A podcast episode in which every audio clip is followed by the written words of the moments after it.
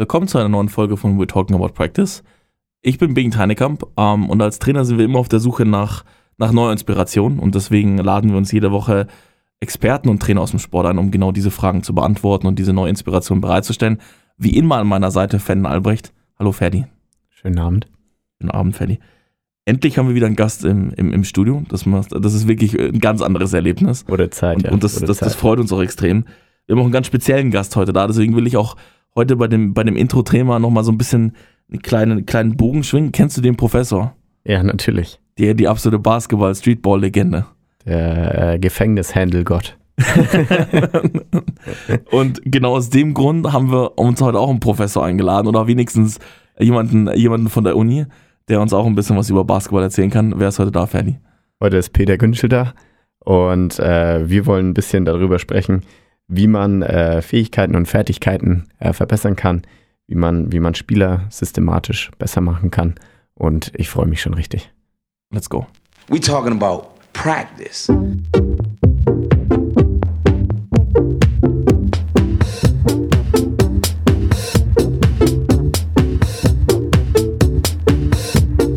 I know it's before talking about practice.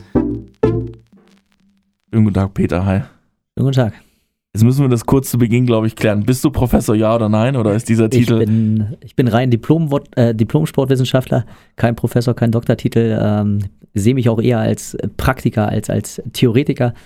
Ähm, und das mache ich halt auch an der Uni, praktische Kurse geben. okay. Aber äh, die, die akademische Hilfe haben wir auf jeden Fall heute zu, ähm, zur Hand. Unsere Frage heute zieht so ein bisschen darauf ab, dass wir sagen, das ist oder auf das Grundlegendste des Trainings eigentlich, äh, Spieler zu verbessern und irgendwie was Neues an die Hand zu geben. Und ich denke, das ist relevant für irgendwie jede Altersgruppe. Jede Altersgruppe hat so ihre eigenen, ihre eigenen äh, Probleme und vielleicht Herausforderungen. Ähm, bevor wir damit anfangen, wie wir unsere Spieler besser machen, vielleicht kannst du ähm, dich einfach kurz erklären und vielleicht kurz beschreiben, wieso bist du Trainer geworden? Trainer geworden bin ich, weil ich äh, aus einer Region stamme, wo es kein Basketball gab. Ähm, das heißt, ich komme aus Brandenburg. Brandenburg ist ja ein, ein schönes Handball geprägtes Land. Und ähm, ich hatte aber durch den Fernseher, ähm, damals gab es so eine interessante Sendung, ähm, Jump Run auf Sat 1 mit knapp zwei Millionen äh, Zuschauern tatsächlich immer eine richtig gute Basketball-Sendung. Die kam einmal die Woche. Äh, ich war jung, 12, 13 Jahre alt und habe halt das gesehen. Und ähm, das hat mich, hat mich halt die Sportart fasziniert. Und ich wollte ich spielen, allerdings äh, konnte man die nirgendwo spielen, weil es nichts in der Nähe gab. Und dann war tatsächlich die Situation, dass wir mit äh, Freunden vom Freiplatz ähm, eine, eine Vereinsmannschaft gegründet haben, beziehungsweise in einem Verein so eine Abteilung. Und es gab natürlich niemanden, der eine Idee hatte, wie Basketball äh, funktioniert. Und dann äh, gab es aber natürlich Trainerlehrgänge in Brandenburg. Und äh, dann war die Überlegung, wer geht da hin? Und ich hatte halt äh, sofort Bock drauf, weil ich mich dafür interessiere. Peter macht's. Ja, ich hatte wirklich Interesse. Waren ja wirklich alles Gleichaltrige, 15 äh, Jahre damals. Äh, einige waren äh, schon ein Jahr älter, ein, zwei waren äh, ein paar Monate jünger. Und am Ende des Tages hatte ich aber Interesse, mich mit dem Sport mehr auseinanderzusetzen und zu wissen, was kann ich machen, äh, um auch besser zu werden. Für mich war eigentlich auch das Ziel, ähm, für mich als Spieler besser zu werden. Und ähm, ja, da habe ich halt angefangen, äh, nachdem ich auch schon mal in so einem Basketball-Camp war, schon ein paar Ideen gesammelt hatte, mit, mein, mit meinen Freunden sozusagen Training zu machen. Und äh, ja, kam halt, es äh, ging dann immer so weiter und irgendwann habe ich halt äh, so richtig eine Mannschaft trainiert. Nicht mehr meine eigene, mit der ich gespielt habe, sondern auch ähm, eine andere Mannschaft. Ähm, dann zum anderen Verein gegangen. Und so bin ich dann halt äh, Trainer geworden. Ähm, dann gleich, äh, als ich 19 war, nach, zu Bayer Leverkusen gewechselt dort in ein sehr professionelles Programm, die damals ähm, ja, das Vorzeigeprogramm in Deutschland im Endeffekt waren. Und ähm, da habe ich äh, ja, viel mitgenommen einen guten Weg gemacht, glaube ich. Vielleicht kurze Zwischenfrage, bevor wir auch zu deiner heutigen Tätigkeit kommen. Damals in der Sendung, welche Spieler wurden da gezeigt und wer war so dein, dein großes Idol, was dich zum Basketball geholt hat, was dich so fasziniert hat? Ja, es gab keinen, also ich würde nicht sagen, dass es so ein richtig großes Idol gab. Ich war natürlich, weil ich auch selber ein, ein, mich als Spieler immer so ein bisschen kleinerer Mensch ähm, von außen gesehen habe, sprich Point Guard, war es halt Kevin Johnson von den Phoenix Suns, als auch dann Penny Hardaway, der äh, 95 als Rookie, glaube ich, reinkam oder 94 als Rookie reinkam, ähm, die ich äh, total äh, ja, spannend fand, die beiden Spielertypen, mit denen ich mich sehr gut identif identifizieren kann. Michael Jordan hat ja gerade Pause gemacht zu dem Zeitpunkt. Der kam dann erst ein bisschen später wieder. Aber ich hatte auch immer, immer Spaß, einen, Shaq zu sehen oder einen Charles Barkley zu sehen. Ähm, andere Spieler, äh, Magic Johnson war schon vorbei in der Situation, aber da gab es äh, einen Vlade Divac zum Beispiel bei den Lakers, äh, was jetzt nicht der filigranst ist, aber schon ein Spieler, der irgendwie Spaß gemacht hat zuzugucken. Ich habe ganz viele Spieler, Grant Hill 95, äh, ja. der reinkam. Also ja, alles Mögliche. Ich war damals auch wirklich ein, wirklich in der NBA drin, was ich heute jetzt so überhaupt nicht mehr bin. Ähm, aber damals kannte ich auch fast ge gefühlt jeden Spieler.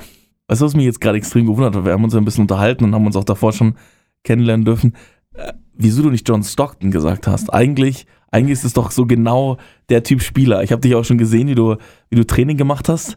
War nee. der zu ruhig oder was, was, was? Also John Stockton hat natürlich eine, eine wahnsinnig krasse Qualität gehabt, ein Pick and Roll zu lesen und auszuspielen. Ja. Ähm, und mit seinen, ich weiß gar nicht, was er hatte, 15.000 Assists oder sowas in seiner ja. Karriere ist schon, schon brutal. Das habe ich auch live miterlebt, wie er den Rekord von Magic Johnson damals gebrochen hat. Ähm, aber ähm, John Stockton war ähm, halt sehr passdominierend. Ähm, ja. Der konnte von außen soliden Dreier werfen. Der hat ja auch eine, eine gute College-Ausbildung Gonzaga gehabt. Aber für mich war ähm, auch, dass der Point Guard so, ein, so eine Scoring-Mentalität hat. Ähm, ja. Und Kevin Johnson war halt schon jemand, der mehr auf den Korb geworfen hat. Penny Hardaway, was ja der die 1 und die 2 gespielt hat, äh, einfach ein Spieler, der, der sehr viel produziert hat, halt offensiv als ja. auch sozusagen selber Abschlüsse. Das fand ich natürlich geil. Ähm, deshalb John Stockton war immer beeindruckend, ohne Frage, und ist ja auch einer der, der besten 50 Spieler aller Zeiten damals gewesen. Ähm, aber es war jetzt nicht, äh, nicht ganz meins, wo ich sage, der muss es unbedingt sein. Gut zu wissen.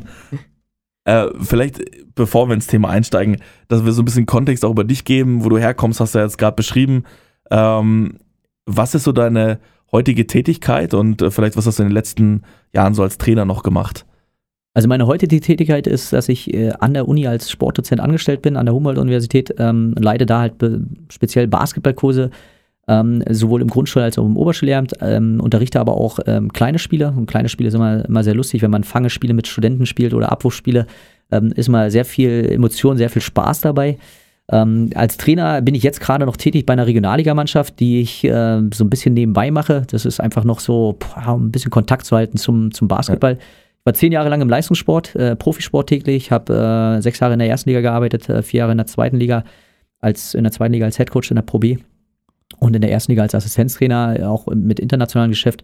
Hab da, hab da viel gesehen, äh, hab da insgesamt auch noch zu diesen zehn Jahren auch noch zehn Jahre im, im Jugendsport, Jugendleistungssport äh, verbracht, ähm, also auf allen Ebenen irgendwie was gesehen und liebe die Sportart Basketball, aber ist gerade so im, im, Leben jetzt gerade mit der universitären Tätigkeit ähm, wo ich nicht mehr so viel Zeit habe, dafür als Trainer live dann in der Halle zu stehen und ähm, ein ambitioniertes Programm gerade zu machen. Wir wollen ja heute, wie Ben schon gesagt hat, uns so ein bisschen angucken, wie man die Entwicklung von Athleten systematisieren kann. Ähm, und das ist auch gleich schon die erste Frage an dich. Äh, wir wollen das Ganze an einem Fallbeispiel machen. Das heißt, wir haben einen Basketballspieler, der ist Point Guard, passt zu dem, was du gerade gesagt hast, äh, 15 Jahre alt und im Leistungszentrum. Und da ist die erste Frage, wie könnte ein praktisch das ausschauen, ähm, wie die Entwicklung von so einem Athleten einfach systematisiert werden kann. Ja, man hat ja diese, diese klassischen Phasen, ähm, wo man von, von Grundlagentraining, Aufbautraining zum Leistungstraining kommt, ähm, die die Spieler natürlich zwangsläufig durchlaufen. Ähm, ich denke, dass man als allererstes immer jeden Spieler äh, individuell betrachten muss. Ähm, systematisieren. Äh, es gibt halt in, ich sag mal, in jeder Altersklasse so gewisse Fertigkeiten, ähm, und auch Fähigkeiten, die ein Spieler mitbringen muss. Ähm, das heißt, äh, wenn ich von einem 15-Jährigen äh, rede, der jetzt im Leistungszentrum ist, das wäre jetzt gerade aktuell nur 16-Jahrgang, ähm, der muss halt in der Lage sein, ähm, gute Penetration zu haben und Mitspieler in Szene zu setzen. Der muss in der Lage sein, auch ein, ein Spiel zu ordnen. Das heißt auch, je nachdem, wie systemlastig man spielt, aber zumindest die Fäden in der Hand zu halten. Das, was halt ein John Stockton auch einfach exzellent konnte, der muss in der Lage sein, ähm, das Tempo zu kontrollieren, entweder zu, zu verschärfen oder halt auch mal zurückzunehmen. Ähm, der muss genauso in der Lage sein, so ähm, taktische Maßnahmen wie das Pick and Roll auszuspielen. Ähm, und darüber hinaus muss er natürlich auch individuell, wenn wir beim Point Guard sind, ähm, neben manchmal den entscheidenden Spieler in Szene setzen, aber auch selber abschließen können. Ähm, das, ist, das ist so Sachen, die, die man in diesem Alter dann schon können muss, was jetzt, ich sag mal, nur 12 oder nur 14 Spieler nicht in, in dieser Breite äh, können muss. Ähm, aber ich sag mal, umso älter man wird, ähm, umso mehr kommt halt äh, zum Beispiel auch so ein taktisches und so, ein, ähm, so eine Spielführung mit rein. Wenn ich äh, einen Point Guard habe, 15 Jahre alt, und der möchte, übertrieben gesagt, ein Profispieler werden, dann muss er halt in diesem Alter anfangen, ähm, auch Führung zu übernehmen. Und das ist halt auch das Alter, wo es anfängt, sozusagen ähm, einen Führer auszubilden, sozusagen klingt jetzt ein, ein bisschen komisch, ähm, aber sozusagen, dass er halt ähm, der Leader auf dem Feld ist, dass er halt in der Lage ist, eine Mannschaft anzuführen und vor allen Dingen auch die rechte Hand des Trainers zu sein. Und diese Sachen entwickeln sich natürlich dann noch ein bisschen weiter ähm, in, in den nächsten Altersklassen. Aber ich sag mal so, äh, in diesem Fallbeispiel ist es halt so, dass da schon, äh, dass er gerade auf dem Sprung ist, würde ich sagen, von wir spielen Basketball in der U14, wo es um Grundlagen geht, ähm, wo Sachen äh, trainiert werden, die ein Spieler können sollte, zu, er ist jetzt in der, in der Situation, er wird auf dem Weg zum Leistungssportler sein. Was ist wichtig dann für einen für den Herrenbereich? Welche Fertigkeiten, welche Fähigkeiten in der Teamführung, auch im psychologischen Bereich und so weiter, muss er mitbringen? Neben dem, wir, wir kommen in die Halle, klickern, äh, trainieren ein bisschen werfen, trainieren ein bisschen passen. Ähm, da passiert dann in der U16 schon um einiges mehr. Was, was ich jetzt spannend finde, und genau deswegen haben wir das Thema ausgewählt, ähm, es gibt ja diese starren Aufbau oder äh, sagen wir Konzepte oder irgendwie ähm, Konzepte, die von den Verbänden vor allem an die Trainer weitergegeben werden. Wenn ich jetzt mir die NBA angucke und ich gucke da so einen Russell Westbrook an, dann ist der da ein paar Mal MVP geworden, James, äh, James Harden und so. Bei denen würde man manchmal glauben, dass sie, dass sie nicht ganz verstanden haben, was da taktisch passiert, sondern eher auf ihren eigenen Profit manchmal aus sind. sind trotzdem sind sie überragende Spieler. Glaubst du, es gibt eine, eine Welt oder eine Möglichkeit, dass, oder die Gefahr auch, dass wir zu sehr Spieler immer so nach diesem Leitbild entwickeln und weniger sagen, ich kann einen Spieler entwickeln, der eine Sache überragen kann. Steph Curry wirft da irgendwie aus der, aus der Mitte des Spielfelds einen Haufen Punkte und hat damit den Sport, auf jeden Fall in Amerika, irgendwie deutlich geprägt. Glaubst du, wir entwickeln viel zu sehr nach Leitlinien, die du ja auch gerade schön beschrieben hast? Ja, ich, das ist, glaube ich, von Standort zu Standort unterschiedlich. Ähm, ich glaube, dass die, die gerade die großen Bundesliga-Standorte viel auch in die Entwicklung äh, reingetragen gepackt haben, sei es an äh, finanziellen Ressourcen, damit auch Trainerressourcen und so weiter, dass man auch äh, andere Spieler rekrutiert etc. Aber da, ich glaube, da ist viel passiert in den letzten Jahren und ich glaube, dass die äh, es viele Standorte gibt, die verstanden haben, dass ähm, es nicht darum geht, einfach nur ein Produkt herzustellen, sondern äh, auch eine gewisse Individualität walten zu lassen und ähm, ich glaube, was ich, was alle ähm, in der Basketball-Szene wissen, ist, ähm, dass das, was ein, Curry wie das Spiel revolutioniert hat, dass sich Basketball-Sport dann natürlich auch gewandelt hat, ähm, dass es eine andere Art ist. Äh, Dirk Nowitzki hat auch die, ähm, den Basketballsport revolutioniert ähm, mit seiner Art und Weise zu werfen und ganz viele Spieler haben ihm nachgeeifert. Äh, ganz viele Nationen haben inzwischen Spieler produziert, die ähnliche Typen haben, groß sind, mit dem Ball umgehen können und vor allen Dingen den Ball halt natürlich werfen können. Ähm, ich glaube, dass man schon so ein bisschen, ein bisschen weg. Ähm, ich denke, dass es gerade in, in solchen Sachen bei so einem Spieler immer wichtig ist, wie gesagt, zu gucken, was ist der Spieler für ein Typ. Ähm, Beispiel, es gab in, in Bamberg mal einen Spieler namens Kyle Heinz. Ähm, Kyle Heinz war ein, war ein 1 Meter, ich glaube 1,92 gelistet. Es gab auch noch einen anderen Spieler, 1,88, Jeff Gibbs in der Bundesliga. Das waren beides Big Men. Die haben beide auf der 5 gespielt. Und es waren beide so untypische ähm, Big Men, also im Sinne von undersized Big Men ähm, die halt äh, mit dem Ball gut umgehen konnten, die zwar auch athletisch waren, aber natürlich nicht diese 2,5 Meter fünf plus Länge hatten. Und ähm, wenn ein Spieler äh, so, eine, so eine Fertigkeit hat und ein Naturell hat, sich durchzusetzen unter dem Korb mit, mit seinem Körper, ohne dass er groß ist, dann äh, muss man ihn dahin auch ähm, schulen und dahin weiterhin ausbilden und fördern. Ähm, mir bringt es nichts, wenn ich dann sage, okay, der ist nur 1,92 und äh, prügelt sich sozusagen gerne unterm Korb, aber du musst jetzt von außen spielen, musst Point Guard werden, weil mit 1,92 hast du keine Chance. Gibt's auch genau das Gegenbeispiel gab man einen ehemaligen Trainer in der Basketball-Damen-Bundesliga, der ist vor der Zeit von Magic Johnson am College gewesen und der war 2,8 Meter acht groß. Magic Johnson war, glaube ich, 2,7 ja. oder ist in dem Fall. Und äh, es gab nie so einen großen Point Guard. Und äh, der war 2,8 Meter und hat Point Guard gespielt. Und ähm, da hat man gesagt, hey, das, das macht keinen, das ergibt keinen Sinn, ne? Du, du kannst hier nicht Point Guard spielen, du bist viel zu groß, du bist zu langsam. Ja, zwei Jahre später kam dann Magic Johnson in die, äh, in die NBA sozusagen und da hat man gemerkt, ey, geht doch.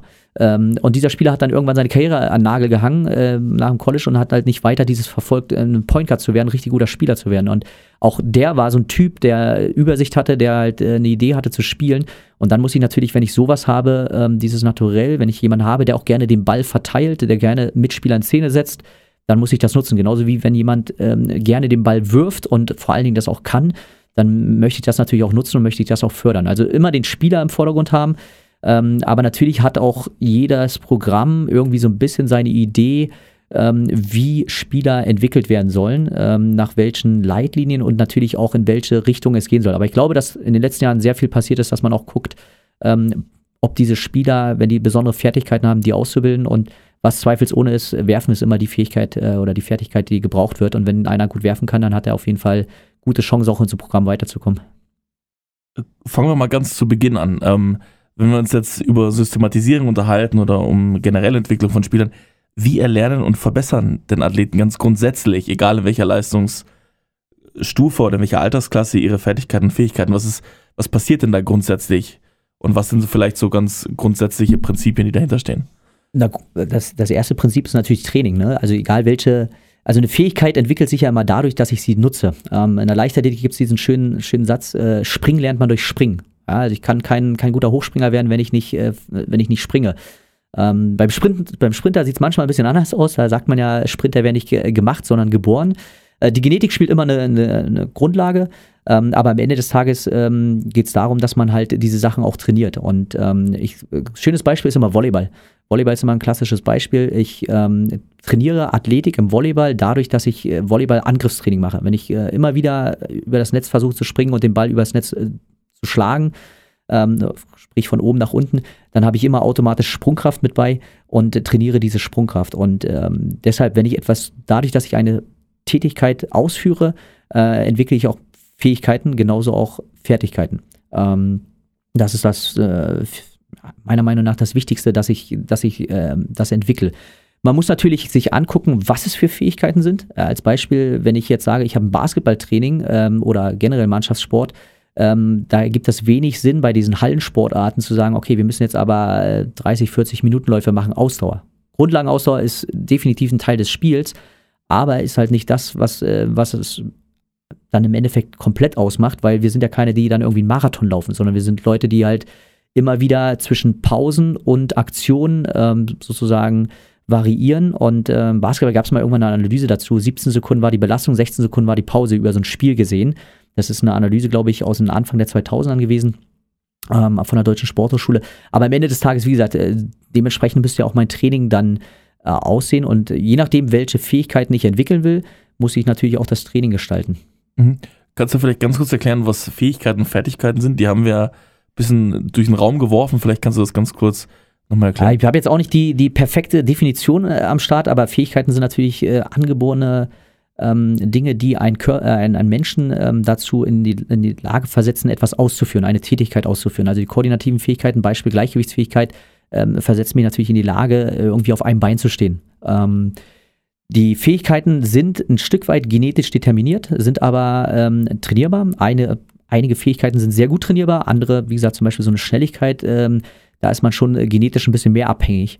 Ähm, Ausdauer ist zum Beispiel eine Fähigkeit, gerade im Alter auch, die äh, extrem gut ähm, trainierbar ist. Die koordinativen Fähigkeiten sind auch Sachen, die, ähm, die man im Endeffekt so ein bisschen hat, aber äh, die man entwickeln muss und die über, das Laufe, äh, über den Laufe des Lebens äh, sozusagen erworben werden ähm, in welcher Qualität ähm, man die ausbildet. Fertigkeiten ist äh, immer klassisch erworben, das heißt, Fertigkeiten hat man nicht, sondern Fertigkeiten beruhen vor allen Dingen auf äh, den Fähigkeiten. Äh, da sind zum Beispiel die koordinativen Fähigkeiten ganz wichtig, um Techniken zu erlernen, Techniken als Fertigkeiten. Ähm, und Fertigkeiten müssen sozusagen zwangsläufig entwickelt werden, wie zum Beispiel ein Korbleger oder ein Dribbling oder ein Pass. Das sind alles Dinge, dadurch, dass ich einen Ball in die Hand nehme und das dann äh, probiere, kann ich es äh, schon trainieren. Aber es gibt natürlich auch dann so methodische Schritte, wie man äh, gewisse Dinge erlernen kann. Ich glaube, das ist von dir auch schon die perfekte Überleitung, weil die nächste Frage wäre jetzt von uns, wie entwickelt man denn dann überhaupt eine methodische Reihe, um die Fe Fertigkeit zu lernen? Also wenn ich jetzt äh, eine methodische Reihe haben will, dann gucke ich mir die gesamte Bewegung an, was ich, was ich haben möchte. Ich würde natürlich dann das jetzt erstmal in der Zergliederungsmethode machen. Das heißt, ich gucke mir einzelne Schritte an und kann jeden einzelnen Schritt äh, trainieren. Das wäre die eine Variante. Die andere Variante ist, dass ich sozusagen ähm, Teilimpulse aus dieser, aus einer Bewegung, nehmen wir mal so einen, so einen Zweierrhythmus, so einen Korbleger, ähm, den mit einem Dribbling gemacht, kann ich ja, ich mache einen Dribbling und sehe zu, dass ich dann zwei Schritte mache, springe dann sozusagen als Rechtshänder, wenn ich ihn jetzt rechts werfe, mit links ab, äh, mit dem linken Bein ab und mache dabei den Korbleger. Und das kann ich natürlich ähm, sehr einfach ähm, runterbrechen, in dem Sinne, dass ich erstmal nur aus einer Standposition zum Beispiel mit dem linken Schritt nach vorne gehe, links abspringe und nur aus einem Schritt. Dann gehe ich äh, mit zwei Schritten, gehe erstmal mit dem rechten Bein, dann mit dem linken Bein abspringen. Ja, wäre so ein zweiter Schritt, ein dritter Schritt, wo ich ein Dribbling dazu nehme und dann äh, das, die zwei Schritte hinterherführen. So hätte ich halt äh, drei Teilschritte, A, B, C und am Ende äh, mache ich halt alle drei quasi zusammen, wo ich halt ähm, dann eine Technik über eine methodische Reihe quasi entwickle. Im Endeffekt ist eine methodische Reihe auch immer ähm, nach methodischen Grundsätzen logischerweise, dass ich etwas mache vom Leichten zum Schwierigen. Ja, wenn ich mit einem Schritt abspringe und den Ball zum Korb werfe, dann mache ich etwas Leichtes Während wenn ich äh, aus dem vollen Tempo laufe, den Ball aufnehmen muss und dabei zwei Schritte machen, ist das natürlich schwieriger. Das heißt, man geht immer in so einer methodischen Reihe vom Leichten zum Schwierigen, genauso auch vom Bekannten zum Unbekannten. Das ist etwas, ähm, was man da nutzt. Und ähm, ja, man macht es einfach den, man, man versucht einfach, egal ob es jetzt dazu kann zum Beispiel auch ein Spiel sein, was ich ein Spiel ähm, auseinandernehme. Bei den kleinen Spielen gibt es so ein schönes Spiel namens Kastenball wo ich halt das auch sehr gut methodisch aufbauen kann, wo ich einzelne Spielelemente, die ich am Ende bei dem Zielspiel Kastenball habe, vorher in Einzelschritten ähm, erlerne und dann im Endeffekt zusammensetze, damit das Spiel äh, von den Kindern, Schülern, äh, Jugendlichen ähm, erlernt wird. Ich habe mal eine Doku gesehen über russische Eishockeyspieler. Wahnsinnig begnadet in den 80er, 90ern, völlig unterschätzt. War ich sehr, sehr überrascht, dass die, dass die so gut waren damals. Ich habe da mal so ein Training gesehen, so Ausschnitte, dann über so Rollen vorwärts gemacht, bis zum Erbrechen, so Grundbewegungen und Skaten. Du hast jetzt von methodischen Schritten gesprochen wann weiß ich denn, dass ich zum nächsten methodischen Schritt kommen kann? Und äh, kann es ein Training geben, wo ich nicht schon in der ersten Trainingseinheit auch die volle Bewegung schon mache? Wie, wie steuere ich sozusagen diese Entwicklung ähm, der, äh, der methodischen Reihe oder der Weiterentwicklung? Das erinnert mich so ein bisschen an ein Zitat meines alten äh, Trainingswissenschaftsprofessors, der, der immer gesagt hat, man, man muss immer gucken, wo der Athlet steht. Ähm, wenn ich jetzt einen, einen 13-, 14-Jährigen habe, der äh, schon gute Voraussetzungen hat, der vielleicht aus anderen sportlichen Bereichen, ich sag mal, ich nehme jetzt mal ein Beispiel, ein Handballer kommt zum Basketball, ähm, der macht jetzt das erste Basketballtraining. Der ist gewohnt, irgendwie als Rechtshänder mit dem linken Bein abzuspringen, einen Sprungwurf auszuführen vom Handball. Der wird dann nicht so große Probleme haben, einen Korbleger auszuführen. Der kann dann wahrscheinlich gleich die, die Zielbewegung mit Dribbling, zwei, zwei Schritte hinterher ähm, machen. Bei dem muss man wahrscheinlich eher aufpassen, dass er beim Loslaufen gleich den Ball auf den Boden setzt. Aber äh, das ist zum Beispiel jemand, wer so eine Voraussetzung hat, der relativ leicht dann schon äh, die komplette Bewegung zu machen. Ähm, aber es gibt, wie gesagt, äh, einfach auch äh, Kinder, die halt da mit, mit ganz anderen Voraussetzungen äh, hinkommen. Und wenn ich das sehe, dann muss ich natürlich ähm, den, die Sachen äh, erleichtern, dann muss ich die Sachen vereinfachen. Und wenn ich sehe, ich mache jetzt den ersten Schritt und der erste Schritt funktioniert gut, ähm, nach zwei, drei Wiederholungen, dann kann ich sofort zum nächsten Schritt gehen. So wie ich es vorhin gesagt habe, ich sehe nach, nach drei Wiederholungen aus dem einen Schritt ansetzen und dann sozusagen abspringen. Der Korbleger funktioniert, sieht rhythmisch aus, man hat ein schönes Schwungbeineinsatz und so weiter. Dann äh, mache ich gleich den zweiten Schritt. Wenn ich äh, merke, das funktioniert noch nicht, dann gebe ich halt eine, eine vierte, fünfte Wiederholung oder gegebenenfalls zehn Wiederholungen, bis es halt so funktioniert und gehe dann den nächsten Schritt hin. Ähm, das ist immer, ich, ich, persönlich bin immer der, der Meinung, dass es so als Trainer auch so ein Stück weit gefühlsabhängig ist, sozusagen zu gucken, was für ein Gefühl hat man jetzt, wie der Spieler das ähm, ausführt. Das ist ja auch immer für uns Trainer, die jetzt dann länger dabei sind, auch so, eine, so ein Erfahrungswert. Ne? Man, man weiß halt, wie sehr so ein, so ein Spieler braucht, um etwas hinzukriegen. Wir wissen, wie das so aussehen muss, damit es so ein bisschen harmonisch wirkt. Wirkt das harmonisch, kann ich natürlich schon, schon weitergehen. Ne? Wenn das so hölzern aussieht, dann weiß ich, okay, der braucht auf jeden Fall noch ein bisschen Wiederholungszahlen oder der braucht vielleicht noch andere Dinge, ähm, um, das, um das zu erlernen, bevor ich die nächsten methodischen Schritte, also bevor ich dann schwieriger werde in der Komplexität. Spannend ist jetzt so ein bisschen die Frage, ähm, müssen wir mehr spielen oder mehr trainieren? Was meine ich damit? Äh, im, Im Leitsatz, wenn ich an meine erste Trainerausbildung denke, da hat man gesagt, im, im Kinderhandball oder im Kindertraining wird alles durch Spielerinnen, Spielen gelernt. Ähm, wie oft muss ich denn einzelne Bewegungen einfach isoliert machen, um besser zu werden? Und wann sollte ich das tun? Und wann sollte ich versuchen, direkt mit diesen Bewegungen in Spielformen, in, in Grundspielen, in, in, in so spielerischen Formaten sozusagen durch Anreize die anzuwenden? Und wie ist vielleicht auch das Verhältnis von dem Zeitaufwand her zueinander? Ich denke, beide sind erstmal so ähm, Leistungsreserven, witzigerweise. Ähm, wenn, ich, wenn ich Kinder habe, ergibt es ja wenig Sinn, ähm, direkt Sachen isoliert zu trainieren. Also wenn ich mir jetzt vorstelle, ich habe so ein zehnjähriges Kind in der, in der Halle, was Basketball spielen will, da kann ich nicht äh, 50, 60 Minuten lang so Drills machen und einzelne Bewegungen isoliert machen. Also kannst du es schon machen. Äh, kannst du schon machen. Die Frage ist, wie lange das Kind dabei ist. Und die entscheidende Frage ist, ähm, ob das sinnvoll ist. Da erinnere ich mich auch so aus meiner äh, Diplomarbeit heraus ähm, eine Sache, so dieses Einschleifen von Bewegung ähm, ist ja ist nicht zielführend. Ne? Das ähm, ist viel interessanter, wenn ich Variabilität auch schon trainiere und äh, gar nicht so auf diese absolute Perfektion gehe, sondern einfach viele verschiedene Variationen einer Zielbewegung mache, ähm, weil das äh, Kind dann in dem Fall oder der Spieler, der Athlet, äh, dadurch besser lernt.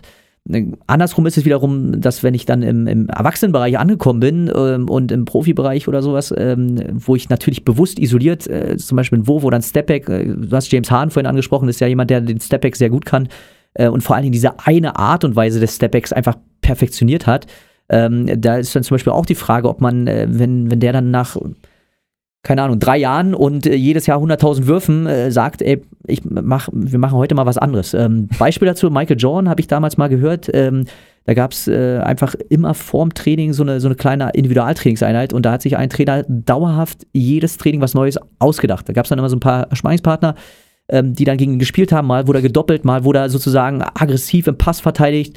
Ähm, und auf jeden Fall hat man dem jeden Tag irgendwie ein neues Bild vor Augen gesetzt, wodurch er ähm, sozusagen neu sich äh, beweisen musste. Und vielleicht ist das auch ein Punkt, warum er äh, der Beste aller Zeiten ähm, geworden ist ich, wir lassen das jetzt mal noch so stehen, dass er noch der Beste aller Zeiten ist. Wer weiß, ob sich das nochmal ändert.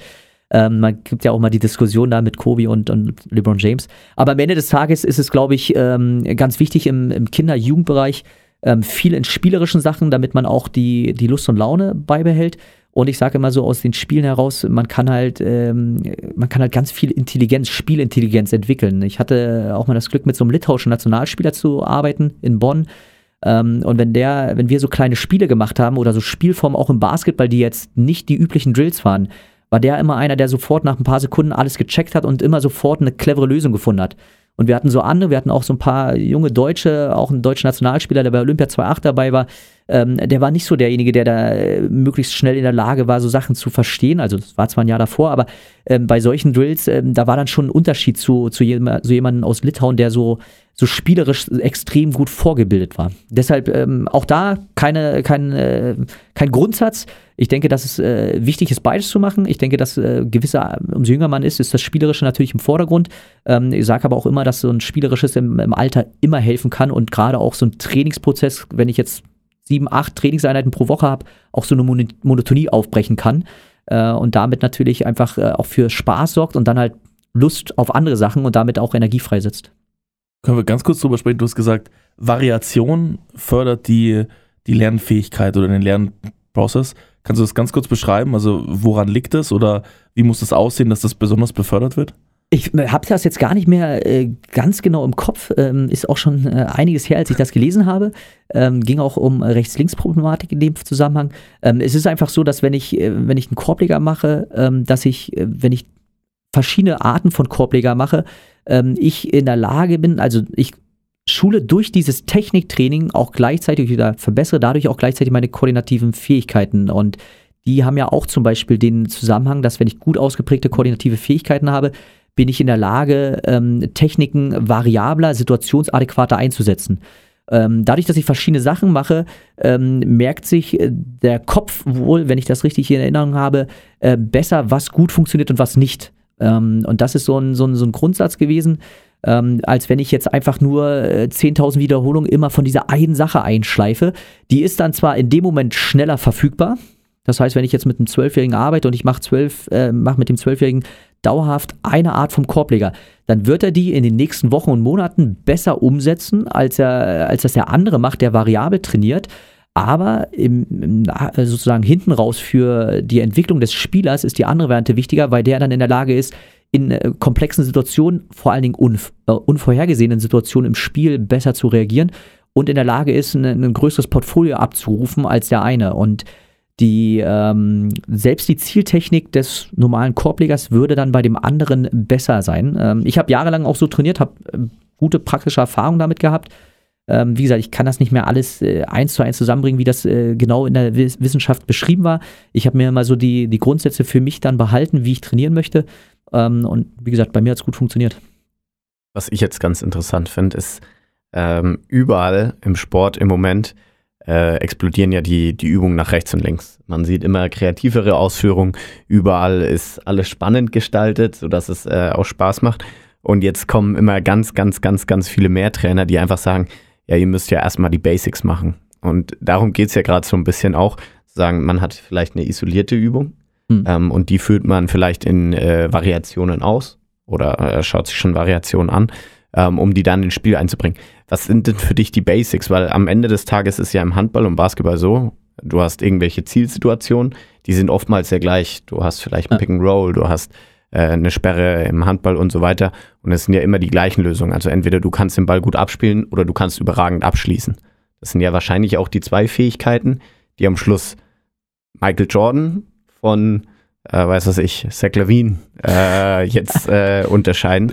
Und da ist die, da ist die Frage für mich so, was, was würdest du denn noch als Basic überhaupt bezeichnen? Und ab wann ist es für dich, sage ich mal, außerhalb den Basics? Also ich definiere das tatsächlich für mich persönlich immer zwischen, äh, zwischen Grundlagentechniken und Spezialtechniken. Ähm, ich denke, dass wenn man äh, so letztes Jahr U14, U16 dann drin ist, braucht man halt schon Spezialtechniken und nicht mehr mhm. diese, nur die Grundtechniken. Ich sag mal so, ähm, so ein Floater oder äh, so ein Stepback als Wurf ähm, ist halt eine Spezialtechnik, die auf einer Grundlage eines anderen Wurfs ba basiert. Also beim Floater wäre es halt der Druckwurfkorbleger ähm, und beim, beim Stepback ist es halt der normale Setshot. Und ähm, das ist erstmal so, äh, dass die schon, schon immer zusammenhängen. Aber ähm, die, ähm, also jeder, jeder Spieler braucht halt natürlich ein, ein gewisses Grundmaß an, an Fertigkeiten, an Techniken. Äh, wenn wir uns jetzt vorstellen, wir haben einen Eimer, wo wir, wo wir Werkzeuge drin haben, ähm, weil wir irgendwas Handwerkliches machen wollen, dann nehmen wir halt, okay, den Hammer raus, weil wir den Nagel in die Wand schlagen wollen. Wir brauchen die Zange, um vielleicht äh, irgendwas rauszuziehen und wir brauchen ähm, einen Zollstock, um was auszumessen und was auch immer alles noch. Ähm, Fakt ist, umso mehr Werkzeuge ich habe, umso besser bin ich natürlich in der Lage, in komplexen Situationen zu reagieren, weil ich aus diesem Werkzeugkoffer, was ja immer so schön in der Trainersprache auch benutzt wird, aus dem Werkzeugkoffer entscheiden kann, welches Werkzeug passt jetzt auf die einzelne Situation. Deshalb ist es schon wichtig, natürlich vielfältig ähm, ausgebildet zu sein. Ähm, ich denke aber, dass es nicht zwingend ist, dass jeder Spieler alles können muss. Ja, also es gibt halt Spieler, die müssen den Ball nicht zwangsläufig werfen können. Es ist immer von Vorteil, wenn ich den Ball werfen kann, ja, ohne Frage. Aber ich sag mal, ähm, Dennis Rodman ist zum Beispiel so ein, so ein Paradebeispiel, den kennt er auch noch. Dennis Rodman ist einfach, äh, der hatte einfach einen Instinkt für einen Rebound. Der konnte ja tatsächlich auch so mal den Ball werfen, aber mhm. der hat einen Instinkt für einen Rebound, wo der sagt, der hat so eine, so eine krasse ähm, ja, wahrscheinlich aufgrund seiner guten kognitiven Fähigkeiten, aufgrund seines Instinkts, so ein krasse äh, Input in das Spiel, dass er einfach, der hat ja irgendwann mal 17, 18 Rebounds pro Spiel im Schnitt gehabt, dass ich sage, okay, da kann ich auch darauf verzichten, dass er den Ball werfen kann. Dennis Rodman übrigens, was mir mal untergeht, ist, äh, der war ein sehr smarter Spieler eigentlich, der auch gut passen konnte. Auch wenn er so von seiner Art und Weise ähm, weiß nicht, ob er die Utah Jazz-Aktion mit Frank Bukowski und so weiter. Ähm, äh, Peter, ich glaube, du bist der Erste, der Erste, der im Podcast sagt, dass, dass Dennis Rodman ein smarter Spieler war, der, der viele kognitive Fähigkeiten hatte. Ja, und ich glaube, ich glaube sogar im Nachhinein, ohne ihn persönlich ja. zu kennen, ich glaube im Nachhinein sogar, dass der in der Lage war, gewisse Dinge zu steuern. Äh, dass der in der Lage war, also wie gesagt, diese Utah Jazz-Situation, äh, was war es, 98 in den Finals, äh, als Frank Prokowski eigentlich darauf angesetzt war, ihn zu, zu provozieren und wie cool er da geblieben ist. Ähm, natürlich wird Phil Jackson, wer auch immer, ihn da entsprechend gebrieft haben, aber ich glaube, der war smart in diesen Situationen. Wenn ich äh, Situationen im Kopf habe, wie er manchmal den Ball gepasst hat, dann muss ich schon sagen, der hatte eine gewisse Übersicht. Aber das ist genau der Punkt dadurch, dass ich der Einzige bin, der es jetzt vielleicht sagt, und wenn man sagt, Dennis Rodman, wenn ich den als Spieler sehe, ey, wenn ich die Aktion habe, wie er da auch mal nachgetreten hat gegen den Kameramann und so weiter, da würde jeder sagen, es ist eine Hohlbirne, ne? Der, mhm. Katastrophe. Aber ähm, ich behaupte, ähm, dass er tatsächlich ähm, einer Mannschaft viel geben konnte. Nicht umsonst hat er immer bei erfolgreichen Teams gespielt. Ne? Ja. Also Detroit, San Antonio, äh, Chicago. Das sind jetzt keine ganz schlechten Teams zu ihren Zeiten gewesen. Und ähm, entscheidend für mich ist halt einfach, wie gesagt, ähm, das, was ich, wo ich gerade angefangen hatte, man braucht nicht von jedem Spieler alle Fe Fertigkeiten. Ne? Also ich brauche von Dennis Rodman nicht, dass er von außen den Ball wirft, wenn ich Michael Jordan, Scotty Pippen und einen Steve Kerr auf dem Feld habe, da habe ich genügend Spieler, die den Ball werfen können. So, aber ist halt genau das Perfekte. Wenn ich Michael Jordan habe und ich weiß, okay, der wirft halt erstmal 30 Mal auf den Korb im Spiel, dann ist es halt gut, wenn es noch einen gibt, der dann 5, 6 Offensivrebounds daraus, davon holt, damit dann Scotty Pippen auch noch seine Würfe kriegt. Also es ist nicht zwingend notwendig, dass jeder immer alles kann. Ähm, wenn einer eine besondere Fähigkeit hat, dann ist es, ist es super, wenn man diese eine Fähigkeit auch ausbildet und dann guckt, was passt zu diesem Spieler. Äh, und da auch da ist es ratsam, gerade auch wenn Spieler aus dem aus dem Jugendbereich in den Profibereich kommen. Ähm, da geht es nicht darum, dass ich äh, im Individualtraining gleich, gleich vier, fünf verschiedene Fertigkeiten entwickle, sondern dann ist es halt so, okay, der hat die eine Sache, die richtig gut kann und jetzt gucken wir, okay, was, was können wir vielleicht als zweites oder als drittes an die Hand geben, wo wir jetzt erstmal kurzfristig, mittelfristig irgendwas entwickeln, damit er noch ein bisschen spielvariabler wird. In ein, zwei Jahren kann ich dann daran arbeiten, vielleicht auch eine vierte, fünfte Fertigkeit zu entwickeln. Äh, aber in dem Fall kurzfristig, mittelfristig denken, erstmal ein, zwei Dinge zu verbessern, was auch am naheliegendsten ist. Ähm, ich habe mit Jonas Matizek zum Beispiel, war so ein Beispiel bei Alba Berlin. Er war ein Spieler, der hatte einen soliden Wurf, der hatte einen, einen wahnsinnig guten Drive über die, über die linke Hand. Ähm, und da hat man halt gesagt, hey, links abschließen, links Drive ist okay. Ähm, aber wenn das die Verteidigung checkt und es steht im Scouting Report drin, dann, dann weiß man, okay, man nimmt den Wurf weg und die linke Hand und damit ist er nutzlos. Und das war damals auch so die erste Sache, was, was bei Alba passiert ist, dass man gesagt hat, ey, wir versuchen jetzt erstmal, ähm, dass er punktuell die rechte Hand etwas verbessert und da competitive wird, um rechts auch zu penetrieren, um nicht sozusagen so festgenagelt werden auf eine Seite. Da konnte man jetzt nicht sagen, hey, wir brauchen den Stepback und wir wollen noch da eine, aus den Pick-and-Roll-Entscheidungen da den bessere, das bessere Passverhalten und wir wollen, dass er noch so viel besser über den Stagger-Screen kommt, um den Ball zu werfen.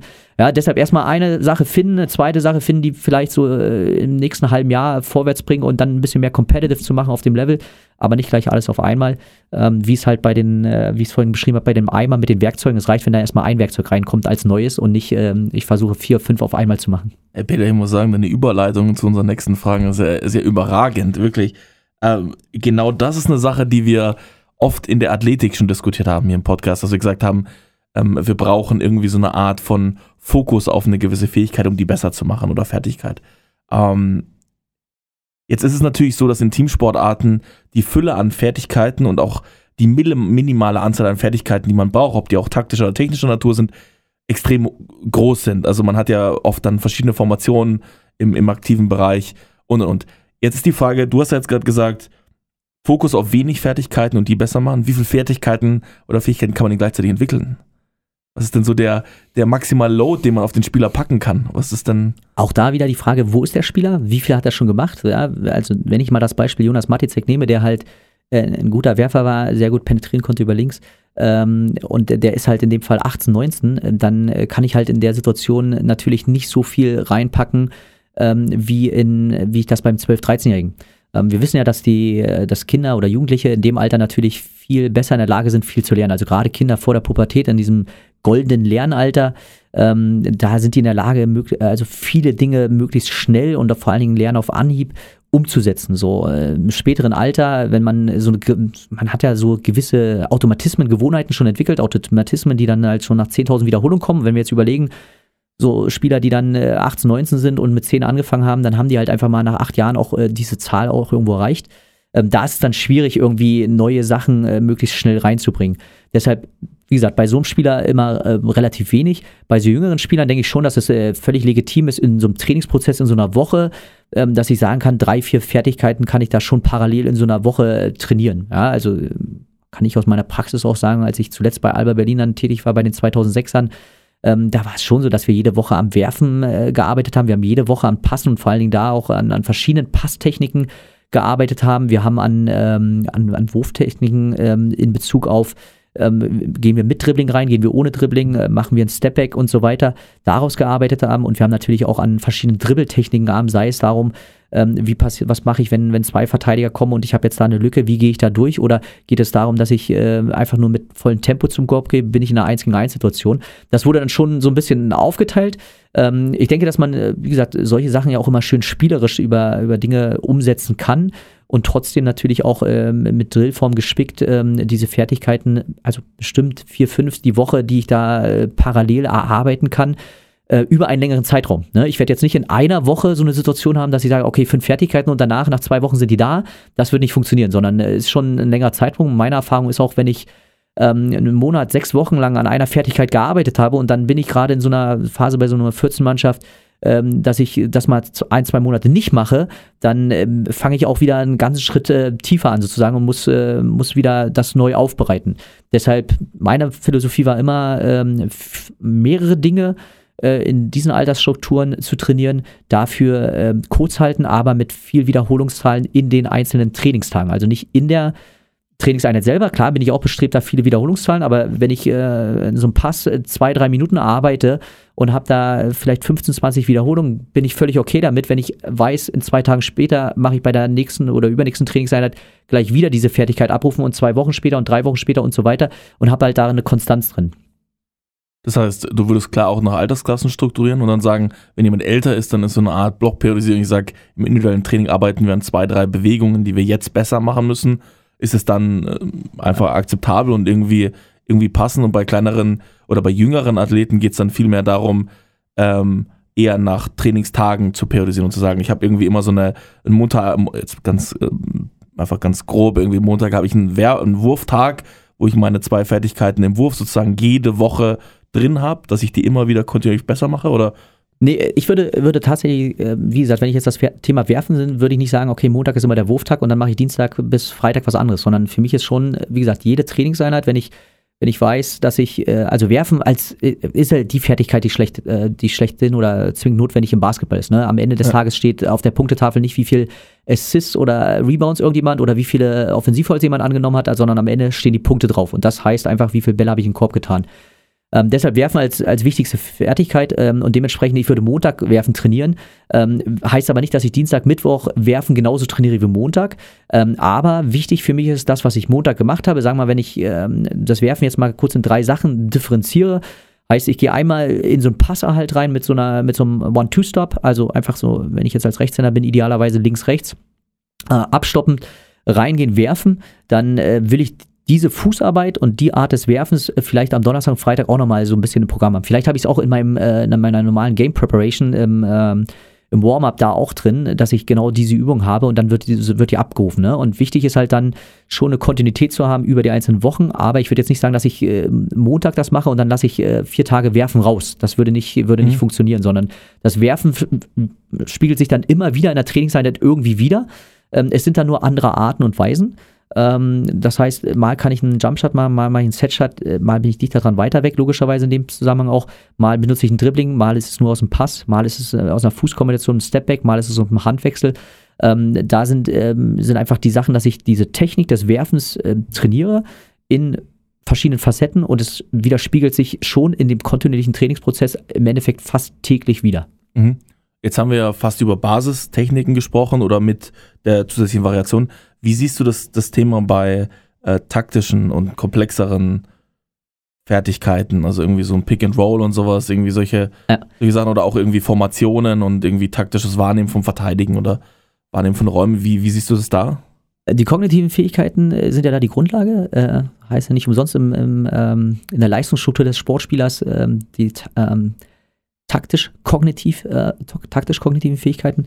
Ich glaube, dass ähm, es gibt Spieler, die da einfach extrem gut sind, ähm, weil sie da auch genetisch gut äh, vorau gute Voraussetzungen haben. Ja? Die, die über eine sehr gute Abstraktionsfähigkeit ähm, verfügen, die können sich auch immer sehr schnell Sachen vorstellen. Ähm, auch das ist was, was ich immer sehr sehr faszinierend finde. Sowas hat zum Beispiel nicht mit der schulischen Leistung zu tun. ne? Es gibt Leute, die haben eine wahnsinnig gute, ähm, wahnsinnig gute kognitive Fähigkeiten und stehen in der Schule auf 2,5.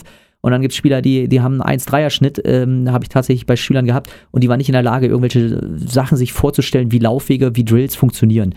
Ähm, auch da wieder, wie gesagt, man muss immer in so eine Gruppe gucken, ähm, wen habe ich da, wer kann sowas besonders gut, wo kann ich, äh, wo muss ich jemanden verbessern und natürlich so eine Frage, wenn ich so eine Mannschaft habe, wie bereite ich das vor? Ähm, auch da in dem Bereich kann man natürlich äh, wahnsinnig viele verschiedene Sachen machen. Äh, Nehmen wir so ein Beispiel, wenn ich sage, periphere Sehen trainieren, kann ich zum Beispiel dadurch, dass ich eine Fertigkeit des Jonglierens trainiere, gleichzeitig trainiere ich dabei Differenzierungsfähigkeit als koordinative Fähigkeit, aber ich nehme Jonglieren ähm, und damit kann ich, äh, kann ich zum Beispiel sehr gut auch das periphere Sehen schulen, ähm, was, was für mich immer zum Beispiel ein, ganz spannendes ähm, Beispiel ist.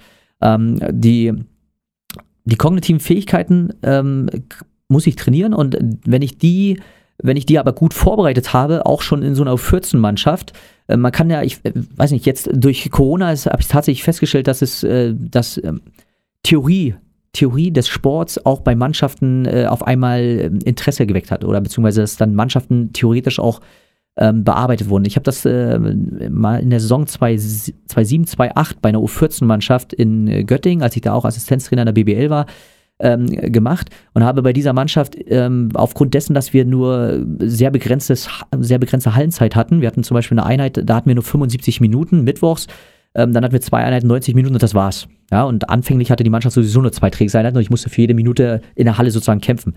Und da habe ich halt äh, gesagt, 75 Minuten ist zu wenig. Wir treffen uns auf jeden Fall immer eine halbe Stunde vorher und machen in dieser halben Stunde vorher ähm, Sachen für den Kopf. Ja, wir haben ganz viele verschiedene Sachen gemacht. So ein ganz banales Beispiel, äh, die linke Hand besser zu machen, die schwache Hand besser zu machen. Die mussten mit der schwachen Hand Diktate schreiben. Die mussten Rechentests machen. ja, die mussten Rechentests machen. Die haben so, ähm, so Sachen aus dem Gehirnjogging bekommen. Okay. Und äh, witzigerweise hatte ich dann festgestellt, weil wir auch Sachen ähm, in, diesen, in diesem Theorieunterricht, ähm, diesem Theorietraining auch immer schon vorbereitet haben, wo sie zum Beispiel Arbeitsblätter auch bekommen haben, wo sie ähm, Laufwege nachvollziehen mussten, die wir in der Halle schon mal so auch teilweise gemacht haben, die wir auch teilweise an der Tafel schon vorbereitet hatten, ähm, wo ganz viele Sachen verknüpft wurden. Und ähm, wenn man, wenn man das, glaube ich, gut vorbereitet, dann kann man äh, in diesem taktischen Bereich auch schnell vorwärts kommen. Mhm. Ähm, da kann man, ähm, dann braucht man auch nicht so viele Wiederholungszahlen.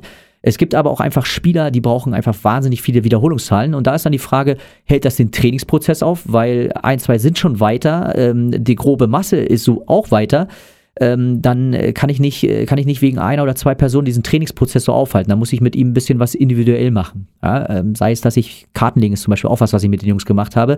Äh, Merkfähigkeit steigern. Ja, dann müssen die Karten, werden Karten gelegt, vier in Folge und dann äh, werden aufeinander gepackt und dann muss man sagen, ey, was war die erste Karte, was war die zweite ähm, und so weiter. Ähm, Fakt ist, ich kann das vorbereiten und ich kann halt natürlich mit Spielern, die Defizite haben, auch nach dem Training nochmal was nachbereiten, beziehungsweise gezielt auch äh, bei anderen Einheiten vorbereiten diesbezüglich. Ich würde ähm, ich würd der, der Taktik im, im Jugendbereich ähm, nicht die größte äh, Bedeutung zuordnen. Wie gesagt, koordinative Dinge, athletische Ausbildung und äh, Ausbildung speziell der Fertigkeiten ist für mich da deutlich wichtiger. Aber sie müssen, und das ist halt was, ähm, so, man sagt immer, dass äh, Kinder auch frühzeitig anfangen sollen mit Basketball, damit sie genau diese Prozesse verstehen. Ja, ähm, anderes Beispiel aus dem Sport Fußball. Ich hatte ich habe in so einer Basketball AG damals, als ich bei Bayer Leverkusen Trainer war, hatte ich in so einer Basketball AG in der Schule ähm, Fußballspieler dabei. Und die Fußballer waren immer in der Lage, äh, wenn es ein, ein Fastbreak gab, ähm, in die Außenspur zu gehen, ohne dass wir das jemals trainiert haben. Weil die vom Fußball her kannten Raumaufteilung. Die waren sofort in der Lage, Ball zu passen, einen Doppelpass zu spielen, was wir Give and Go nennen würden. Und hatten halt schon so ein taktisches Grundverständnis. Die waren halt schon vier Jahre lang äh, beim Fußball. Ähm, und da hat man halt gemerkt, hey, diese Prinzipien sind durchaus auch wichtig, äh, schon mitzubekommen. Kann man natürlich auch durch kleine Spiele schon realisieren. Aber deshalb sage ich halt immer, äh, dass die ähm, jungen Spieler äh, in dem Bereich schon auch Sachen mitbekommen müssen, auf spielerische Art und Weise, aber dass das nicht im Fokus steht, dass andere Dinge erstmal mehr gewichtet sind. Ähm, aber ich denke dann gerade, wie gesagt, wenn es äh, letztes Jahr U16 anfängt, aber gerade U19 und dann im Herrenbasketball ist natürlich so Taktik wichtig und da sind es dann, wenn es so um gruppentaktische Maßnahmen geht, die dann die, ähm, ja, das Hauptkriterium ist im Endeffekt, um eine, eine, ein Setplay auszuspielen, sei es jetzt das Pick and Roll oder sei es halt ein Downscreen oder ein Backscreen, ähm, dass das dann natürlich auch äh, im Training eine größere Bedeutung bekommen muss. Äh, ich sag mal, zweite Jahr U16, ähm, sprich äh, gerade dann in der NBBL U19, da müssen solche Sachen schon im Fokus haben, damit das, äh, diese gruppentaktischen Maßnahmen abgebildet werden und dass sie dann in der Lage sind, auch unter Druckbedingungen im Wettkampf abzuliefern. Peter, was ich jetzt super interessant finde, ähm, ich liebe Athletiktraining, weil das so ein bisschen, das ist so ein bisschen hart. Also entweder du hebst das Gewicht oder du hebst es nicht. Entweder du springst so hoch oder du springst nicht so hoch und du sprintest so schnell oder nicht. Ähm, Im Basketball ist es ja vielleicht doch durchaus wesentlich subjektiver, ähm, wie, man, wie man Spieler wahrnimmt, wie man auch Fertigkeiten wahrnimmt und wie weit die fortgeschritten sind. Und da ist für mich so die Frage, wie würdest du das feststellen, wie weit fertig, also wie weit die Fertigkeit fortgeschritten ist und wie würdest du das dann vielleicht in den langfristigen Approach mit reinbringen, in eine äh, Periodisierung, wann schließe ich mit der Fähigkeit ab oder wann läuft die nur noch nebenbei und eine andere kommt äh, in den Vordergrund? Also aus meiner Erfahrung bezüglich äh, auch jungen Spielern, die dann im Profibereich angekommen sind oder dann ein paar Jahre dabei waren, äh, ist das Thema ja nie abgeschlossen. Ja, also ich äh, erinnere mich ja, ich habe mal mit Chris Ensminger zusammengearbeitet, das ist der Dinosaurier der Bundesliga gewesen, äh, glaube, er hat dann im Endeffekt nur 14 Jahre gespielt, aber sein, äh, die drei Jahre, äh, als ich mit ihm gearbeitet habe, und er hat noch eins hinten rangehängt, da war er 36 bis 39. Ähm, das heißt, er war auf jeden Fall schon älter und trotzdem hat er immer im athletischen Bereich auch was gemacht. Das ist natürlich nicht ein, ein Sprungkrafttraining, sei es ein, ein Niedersprünge oder sowas, was dann, was ich mit einem 21-, 22-Jährigen mache. Ähm, aber trotzdem äh, gibt dieser Fokus ist immer, immer da. Man, man kann diese, man kann die Fährt, äh, Fähigkeiten abschließen. Ne? Also das, das wird nicht passieren. Ähm, ganz im Gegenteil, wenn ich so einen so einen Wettkampf, so eine Wettkampfphase habe, ist es ja auch so, dass die Fähigkeiten, dass ich ein Stück weit davon verliere ähm, weil ich nicht in der Lage bin, aufgrund des Trainingsprozesses, aufgrund gerade, wenn ich international spiele, äh, zu reisen. Äh, damalige Bundestrainer Chris Fleming, Bamberger Trainer, ähm, hatte ich, den hatte ich interviewt für meine Diplomarbeit. Ähm, ich habe ihn gefragt, wie oft er in der Woche trainiert, wie viel trainiert er auch an, an Zeitumfang. Hat er gesagt, wir trainieren nicht, wir reisen. Ja, wenn ich dann äh, aus Bamberg nach Moskau muss und ich sitze dann zwei Stunden am Flughafen, das war tatsächlich sein Beispiel, und er kann dann abends nochmal um 20 Uhr in die Halle, dann geht da nicht mehr viel nach einem langen Tag, sondern dann ist halt einfach äh, noch ein bisschen werfen und da komme ich nicht viel zum Trainieren, gerade in so Euroleague-Phasen. Also die Euroleague-Teilnehmer, die haben da schon äh, ein straffes Programm, da gibt es nicht so viel Zeit. Deshalb verlieren die natürlich ähm, ein Stück weit von ihren ähm, körperlichen Voraussetzungen, die sie am Anfang der Saison haben. Also wenn ich Beispiel Bankdrücken, ich habe da 120 Kilo am Anfang der Saison als Maximalkraft gedrückt, dann wird er in der Mitte der Saison wahrscheinlich äh, bei 115 und am Ende der Saison vielleicht bei 110 sein. Ähm, da verliert man was. Deshalb, die Fähigkeiten äh, sind trotzdem immer präsent und man muss halt auch immer wieder, ähm, gerade in so einer Saisonvorbereitung oder so einer Zwischenphase, Nachbereitung, muss man, muss man die Dinge wieder aufarbeiten. Ähm, Grundlegend finde ich halt, wie gesagt, äh, Athletiktraining auch total spannend. Äh, so wie ich höre jetzt bei dir raus, wenn du Spaß hast, dich zu quälen, so Athletik-Circuit, äh, wäre was für dich, so ein Athletik-Circuit, ne? Ich habe da auch immer persönlich äh, sehr viel Spaß gehabt, äh, fand das auch schön, dass das bei uns in der Schule noch gemacht wurde äh, und hatte auch immer Spaß, das tatsächlich mit Profimannschaften zu machen, weil das äh, so dann Reihe rum, neue, neue Herausforderung, neues, neues Element, war immer, immer ganz, ganz äh, spannend und hat, äh, hat den Spielern auch äh, Spaß gemacht, dem Großteil der Spieler. Und da konnte man sich dann auch gut quälen. Ähm, ich denke, dass äh, in, in so einer Periodisierung in der Saison, wie gesagt, gibt es halt einfach Phasen, wo man, wo man die eine oder andere Fähigkeit einfach mehr trainiert. Ja? Und ähm, gibt ja auch, ähm, ist immer die Frage so, äh, will ich jetzt, ähm, ich sag mal, wenn ich jetzt, wir hatten tatsächlich die Saison so, wir haben im, äh, im März haben wir Pokalfinale gehabt, äh, Final Four, was bei uns in der Halle stattfand. Wir waren qualifiziert als Ausrichter äh, und wir hatten in der Phase aber gerade so ein bisschen Probleme, ähm, Spiele zu gewinnen aufgrund von Verletzungssituationen. Wir haben international gespielt, viel zu tun gehabt. Und ähm, dann war die Frage, okay, was machen wir jetzt? Konzentrieren wir uns komplett auf dieses Pokal, auf dieses Pokalfinal vor, wo wir die Chance haben, den Titel zu gewinnen? Oder ist es doch wichtiger, die Playoffs zu erreichen? So für das Programm insgesamt war tatsächlich wichtiger, die, die Playoffs zu erreichen. Und wir haben da nicht eine extra Zwischenperiodisierung gemacht, wo wir gesagt haben, okay, wir bereiten uns jetzt gezielt, das ist unser, unser Höhepunkt und den müssen wir, da müssen wir äh, top performen. Also als Beispiel, es wäre Olympia, und da an diesem Tag ist der Wettkampf und da muss ich mein absolutes Leistungsmaximum haben. Das haben wir nicht gemacht. Im Endeffekt haben wir das Pokalfinale gegen Bamberg auch, äh, ich weiß gar nicht genau, was es waren, sieben, acht Punkte oder neun Punkte es gewesen sein, verloren. Und ich hatte immer im Spiel, die, die, war ich immer der Meinung, und, dass wir dran sind und wir auch die Chance gehabt haben, das zu gewinnen. Und ich frage mich jedes Jahr seitdem, wenn wir ein bisschen besser uns nur auf diesen Höhepunkt vorbereitet haben, ob wir das hätten äh, nicht Bamberg schlagen können. Ja. Wie Bamberg? Wie ist, wie, ist es, wie ist es jetzt aber mit Fertigkeiten? Jetzt kann man das klar einteilen bei, bei Fähigkeiten, aber was bei Fertigkeiten, gerade in der Länge, in der langfristigen Entwicklung von Spielern, sind da, ist das irgendwann abgeschlossen? Wie viel arbeitet man an Basics? Wie, wie schnell moved man so weiter und wie, ja. wie packt man das so zusammen? Also ich glaube, dass ähm, umso jünger, also wenn es ein junger Profispieler ist, dann arbeite ich mit denen auch noch an einfachen Dingen mal. Ne? Also ähm, Sachen, die ja die er schon mal gemacht hat und wiederhole die. Wenn es ältere Profispieler sind, also Beispiel James Harden, ähm, mit dem würde ich mich jetzt nicht hinstellen und eine, eine, langsame Fußarbeit, wie ich in den Ball reingehe und würde halt äh, Wurfwiederholungszahlen machen, die, ähm, die extrem langsam sind. Äh, obwohl äh, zum Beispiel so Kobe Bryant hat ja auch mal so eine Wurfroutine vier Stunden vorm Spiel der da ähm, dann immer so eine ganz spezielle Routine hatte mit, mit seinen Leuten, die dann für ihn die Bälle gereboundet haben. Und da war für ihn halt auch mental extrem wichtig, immer diese Routine durchzugehen, um dann diese wichtigen Würfe zu treffen. Und wenn man ihn in Erinnerung hat, dann weiß man ja, er hat er so ein paar Dinger, ein paar wichtige getroffen in seiner Karriere.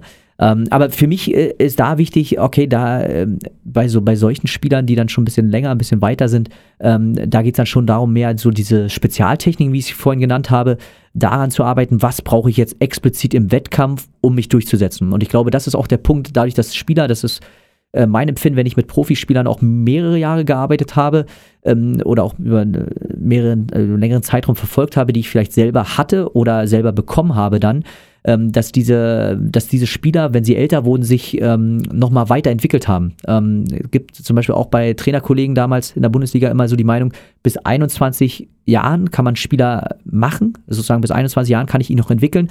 Danach wird nur noch an Schrauben gedreht sozusagen und Kleinigkeiten verbessert. Da kann ich nicht mehr grundlegend etwas Neues erlernen. Die Wissenschaft würde jetzt wiederum sagen, wenn ich gut ausgeprägte koordinative Fähigkeiten habe, bin ich auch im Alter in der Lage, sozusagen neue Fertigkeiten zu erlernen, zu adaptieren, sozusagen, um dann auch umzusetzen. Aber das ist so die Trainermeinung gewesen bis 21. Ähm, was du bis dahin nicht in deinem Eimer an Werkzeugen hast, ähm, da kommt dann nichts mehr groß dazu. Und dann ist halt nur noch die Frage sozusagen, was mache ich mit dem Werkzeug? Wo bringe ich das noch hin? Jetzt habe ich die Fertigkeit des Werfens. Okay, jetzt will ich aber noch eine andere Fußarbeit haben aus ein, mit einer anderen Täuschung vorher in der Kombination, um die da hinzubringen. Und ähm, ich glaube nicht, dass man, dass, äh, dass es jemals ein Ende gibt mit den Fertigkeiten.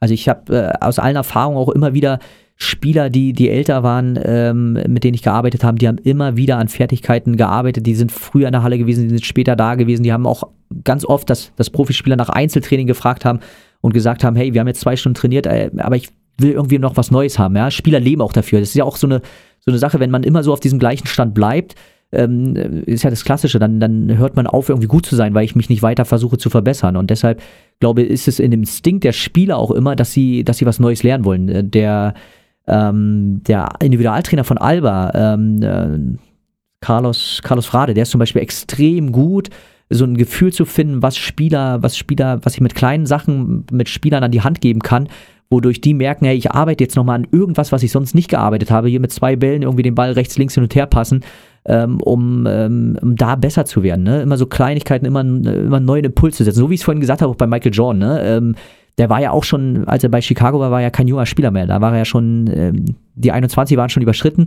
und dementsprechend trotzdem da immer neue Situationen irgendwie was zu haben mit dem Werkzeugkoffer, den er schon hat, den dann aber noch so ein bisschen auszureifen. Ich glaube, das ist äh, ganz wichtig und das, das hört eigentlich nie auf. Also wenn ich, wenn ich aufhöre, besser werden zu wollen und äh, aufhöre, an Sachen zu arbeiten, dann, dann stagniert man und dann äh, kommen andere, die einen überholen, weil dazu ist einfach die Entwicklung, glaube ich, in allen Sportarten, egal ob das jetzt Handball ist, Basketball ist oder Fußball ist, ähm, ich glaube, in allen Mannschaftssportarten ist es einfach so, dass diese Entwicklung weitergeht und dass jüngere Spieler einfach kommen. Also nehmen wir das Beispiel, den, den Slam Dunk. Ja, der war dann Anfang der 80er Jahre, war das eine Sensation, dass da Leute gedankt haben. 84, glaube ich, gab es den ersten Slam Dunk Contest. Äh, wenn man sich den jetzt vergleicht mit dem Slam Dunk Contest aus dem Jahr 2000, dann ist das einfach ein, ein riesenweiter Unterschied. Und wenn wir dann wissen, okay, irgendjemand ist da ein bisschen länger in der Liga und da kommt ein Junger, der dann aber aus der Halle hüpft, dann äh, muss ich natürlich auch versuchen, alles Mögliche besser zu machen und meine Erfahrung zu nutzen, um ähm, da weiter bestehen zu können. Das finde ich ganz spannend. Du hast vorhin Grant Hill gesagt, als einer der Spieler, die du spannend fandest. Im gleichen Jahr war, glaube ich, Jason Kidd auch Rookie of the Year. Beide zusammen, ja. Äh, zusammen. Und äh, was ich sehr spannend fand, dann, als man Dirk Nowitzki verfolgt hat, hat ja Jason Kidd ja den weiß ich ja nicht, den seriösen alten Mann gespielt, der den Ball manchmal geworfen hat. Ja. Man ein Video gesehen hat, glaube ich, von ihm, als er mit 21 äh, fast gar nicht geworfen hat, sondern ganz, ganz viel nur Penetration, nur Korb attackiert hat und so, zeigt es ja ganz klar, dass, das, dass dieser komplette Wechsel, diese komplette, der komplette Kontrast dazu absolut möglich ist und irgendwie auch, auch von Spielern durchlebt wird und dann am Ende noch die Meisterschaft gewinnen, die, die davor nicht möglich war. Ähm, kommen wir zum Abschluss des Podcasts so ein bisschen zu dem, zu dem größeren Thema. Wir haben ja darüber gesprochen, wie lernt man die Fähigkeiten, wie macht man sie besser, wie kann man es vielleicht auch auf so einem kleinen ähm, Level irgendwie aufeinander abstimmen und irgendwie organisieren. Wie wichtig ist die Kommunikation mit dem Spieler und wie schafft man es jetzt, nachdem man jetzt so ein Spielerprofil irgendwie entwickelt hat, was soll der können, was soll der irgendwie lernen, wie schafft man da die Kommunikation und wie schafft man diese Ziele noch zu erreichen mit dem Spieler? Ich denke, dass erstmal so ein, so ein stetiger Austausch ganz wichtig ist. Also ähm, es hilft halt nicht, äh, wenn man sich so ein, zweimal in der Saison oder ein, zweimal so im halben Jahr austauscht, sondern man muss halt schon auch kontinuierlich mit den Spielern reden. Das ist auch das, was äh, viele Spieler immer äh, bemängeln, dass diese Interaktion zwischen Trainer und Spielern ähm, zu wenig ist. Ich glaube, wenn man, wenn man sich Individualsport vorstellt, äh, aus der Leichtathletik, äh, einen, einen Diskuswerfer zum Beispiel, der ist einfach tagtäglich mit seinem Trainer da in Interaktion. Da ist diese Trainer-Athlet-Beziehung ähm, eine andere. Ne? Mit so einer Mannschaft, wo ich halt als Trainer für zwölf Spieler auf einmal verantwortlich bin, da kann ich nicht die gleichen, äh, die, ja, den gleichen Fokus auf äh, jeden Einzelnen haben ähm, und vor allen Dingen nicht die gleiche Intensität an, an Zeitumfang und so weiter. Ähm, stetig ist das eine. Das zweite ist, dass man, glaube ich, ähm, mit jungen Spielern immer ähm, neue Ziele ähm, stecken muss. Äh, und das würde ich halt auch schon klar definieren zwischen so kurzfristigen, mittelfristigen, langfristigen Zielen. Ähm, ich sage mal, so ein langfristiges Ziel für so eine 14-Spieler ist dann, dass ich in der Lage bin, einen guten Dreier zu werfen, dass ich einen, einen guten Jumpshot aus, einem, aus einem hohen Tempo habe. Ähm, das ist natürlich was, was, was langfristig angesetzt ist, was ein 14-Spieler nicht gleich von heute auf morgen hinkriegen wird. Ja, aber wenn es darum geht, ähm, so paar Sachen wie zum Beispiel den Ball zu schützen beim Dribbling oder einen, einen guten, harten Pass zu spielen, wo ich äh, nicht direkt mit einem mit einem Beitending, mit so einem klassischen, wie heißt er, Brustpass, äh, wird er in der Fachsprache gern genannt, mit so einem Brustpass spiele, sondern den, den Ball halt außerhalb vielleicht äh, außerhalb meines Körpers, sprich rechte, linke Seite, aus dem Dribbling direkt zu spielen, Sachen, die man, die man vielleicht ähm, auch schon mal ein bisschen schneller entwickeln kann, ähm, daran zu arbeiten. Ne? Ähm, das ist halt, äh, sind halt so kurzfristige Ziele beziehungsweise mittelfristige Ziele, vielleicht auch ähm, dahingehend solche Pässe dann anzubringen, wenn äh, man auch wirklich eng verteidigt ist und viel Tempo hat. Ne? Ich habe es vorhin mal kurz gesagt, Drucksituation im Wettkampf, ähm, da gehen ja Spieler immer gerne auf das zurück, was sie wirklich am besten können. Und wenn es, so wie ich es auch vorhin beim Beispiel von Matizek gesagt habe, hey, die Idee, ähm, wir wollen ein bisschen competitive, äh, ein bisschen mehr competitive sein, dass wir in der Lage sind, auch mit der anderen Hand ähm, gut zu penetrieren, um Druck zu nehmen, um dann auch Freiräume zu schaffen, um nicht eigene Kessel zu sein. Und ähm, ich glaube, das ist ganz wichtig, dass man äh, kurzfristig diese Ziele steckt und dann natürlich auch einfach, äh, wenn man mit diesem Spieler diese Ziele vereinbart hat, ähm, auch da würde ich ähm, ab einem gewissen Alter natürlich Spieler mit ins Boot holen. Ähm, ich sag mal so im U12-Bereich ähm, da kann man damit sicherlich anfangen, den Spieler zu fragen, hey, was willst du selber entwickeln, was glaubst du, was für dich wichtig ist?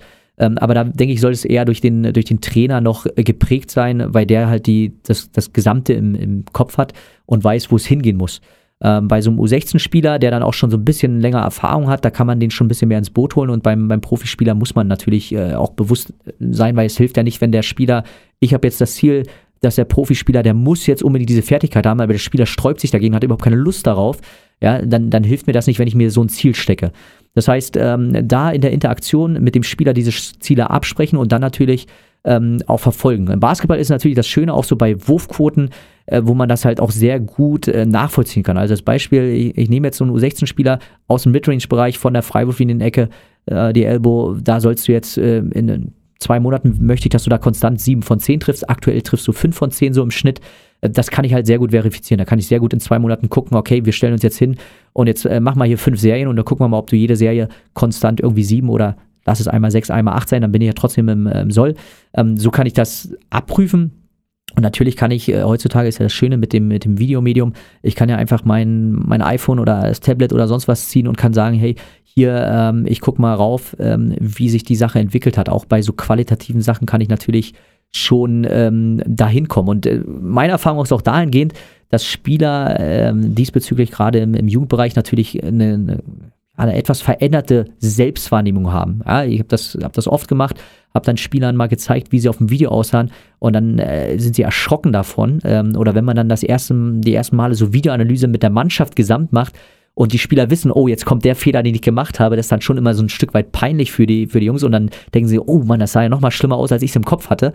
Ähm, das ist ganz interessant. Äh, dadurch schult sich natürlich auch so ein, so ein Stück weit so eine Selbstwahrnehmung ähm, und dann wissen die, was, was, ähm, wie sie da aussahen. Und man kann, glaube ich, einfach über Zeitlupe und so weiter kann man einfach extrem gut auch ähm, so gewisse Merkmale, sei es im Wurf, im Dribbling etc., kann man sehr gut äh, erkennen, wo ich jetzt äh, in der Passauslage bin. Bin ich äh, wirklich da, wo ich sein will oder bin ich zu weit innen am Körper, dass der Gegner noch rankommen könnte?